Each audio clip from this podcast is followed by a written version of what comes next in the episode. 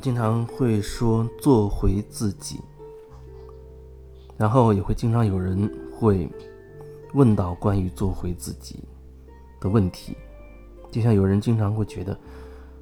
他会理解为做回自己就是，嗯，一种自私，你只顾着你自己，那不就是一种自私的行为吗？所以有人会觉得，哦，我们应该有大爱，应该要拯救所谓众生，啊，要多去为他人的福祉去牺牲自己，所以做回自己这样一种很自私的行为，他们会觉得很奇怪、很不屑。其实。任何的词语，不管是文字还是语言也好，我觉得它都有很大的一个限制，会有很大的一个局限性。看起来好像我们从字典上啊查到某一个词语，它大概的解释，可是针对这条解释，这条解释也是有很多词语组成的，然后每一个词语它又有很多解释和解读，你会发现。面对同样一个词语，其实不同的人他会有自己的理解的，他会有自己的一个解读。所以我说做回自己，是从我自己的理解去用了这四个字“做回自己”。可是做回自己到底是什么？对我来说，做回自己。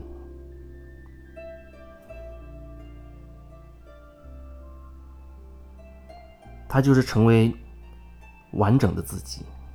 然后我要去解释啊，什么叫所谓的完整的自己？完整的自己就像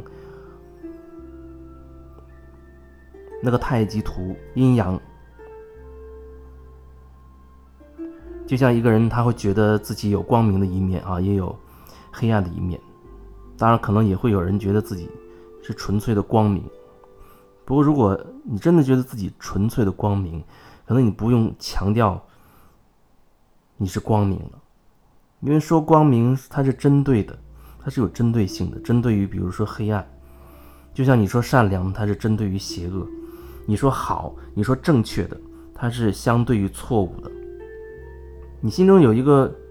准则，有一个衡量的标准，那么你才会强调其中之一。可是，当你心中有标准的时候，你就没有办法成为那个完整的了。这不是说我们要排除瓦解，呃，不能说瓦解，应该说不要去掉所有的这些，去除所有的标准。因为在这个世界当中，在这个系统里面，就是有很多的这种条条框框的东西组成的。有的人可能他隐身世外。或者是，啊，找一个人烟稀少的地方去修行，好像他可以远离很多世俗的这些标准、世俗的这些问题。可是他没有办法真正的远离，没有办法真正的远离，因为那些东西它已经在每个人的意识的深处了，就好像早就被已经植入了。你躲在深山老林里面，只是没有遇到啊具体的人或者事情触发你深层的那些集体意识的那些个点，可是不表示他们就不在了。有可能你通过那样的一个啊自然环境，嗯，因为你远离了很多很多的人群，本身呢可能真的会让你少受到那样的集体意识的冲击冲撞。你会有更多的时间铆定在自己，去感受自己，会提升自己。一定程度上，我觉得它可能真的会协助到你，可以变得所谓内在或清净。可是你内在到底是什么状态？或许你重新下山回到世俗当中，你可能就更清楚了。当你面对，或者说当你深入那个集体意识的漩涡。的里面的时候，你自己是什么感觉？那个感觉没有办法去欺骗任何人，你自己心里明白。所以，所谓的修行，它不在于说你一定要在某一个地点，一定要远离世俗，或者说一定要在红尘当中修炼，它没有一种一定，它可能真的就是你觉得，然后我觉得这个阶段我想要这样做，我想要远离尘世，而我想要找一个相对安静的地方。另一个阶段，可能我想要在所谓的红尘当中去多接触很多人，通过跟别人的交流，撞击，看看我内在还有哪一些我没有意识到的地方。通过这样的撞击，来让我看到我自己内在的那些条条框框的那些标准，让自己可以更加的拓展。你可以活在框架里，可是你心中没有框架。当然，你也可以看起来像个自由的人，可是你却活在框架里，那你相当于你的心早就已经在牢笼里面了，早就已经在坐牢了。有人在问说：“这做回自己到底是什么意思？”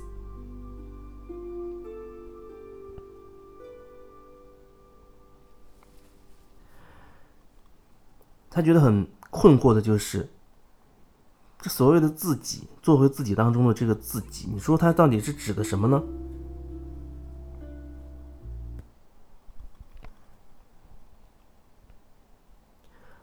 他觉得是不是指高我，还是说指的是小我，或者是本我、灵魂呢之类的？我觉得，如果说从从这个角度去说，我会觉得。好像陷入了一种名词解释当中，陷入了一种名词解释当中，因为原本我觉得好像没有什么，呃，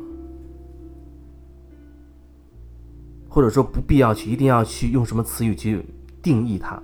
只是说我觉得做回自己，作为自己这个自己，其实它是有有一个过程的，它会是有一个过程的，它不是说你说的所有的这些东西。但是它又包括了所有的这个过程，针对每一个人可能他又不一样。作为自己，你说那自己到底是什么？我可以说那是心。回到我们的心，心是什么？哦，要解释说到底什么是心？心它又不是我们所说的那个心脏的那个物物质器官，心它又不是一个说有具体形状的某一个东西。所以那真的是很难描述，只能说通过讲某个东西啊，让你引起有一种感觉，让你可以感受到那个东西。可是你说具体去定义，那真的我觉得无法去定义。就算你定义了，每个人他解读又会不一样。作为自己，你通过在生活当中不断的觉察、感受身体的也好，情绪的也好，还有你可能会看到自己。生活当中的有很多条条框框的东西，有很多，嗯，你心里是这样想，实际你不敢去表现出来，你害怕让别人知道的这些东西，这些都是我们可以去觉觉察的。然后，不断的觉察，不断的清理、转化，让我们可以变得越来越拓展。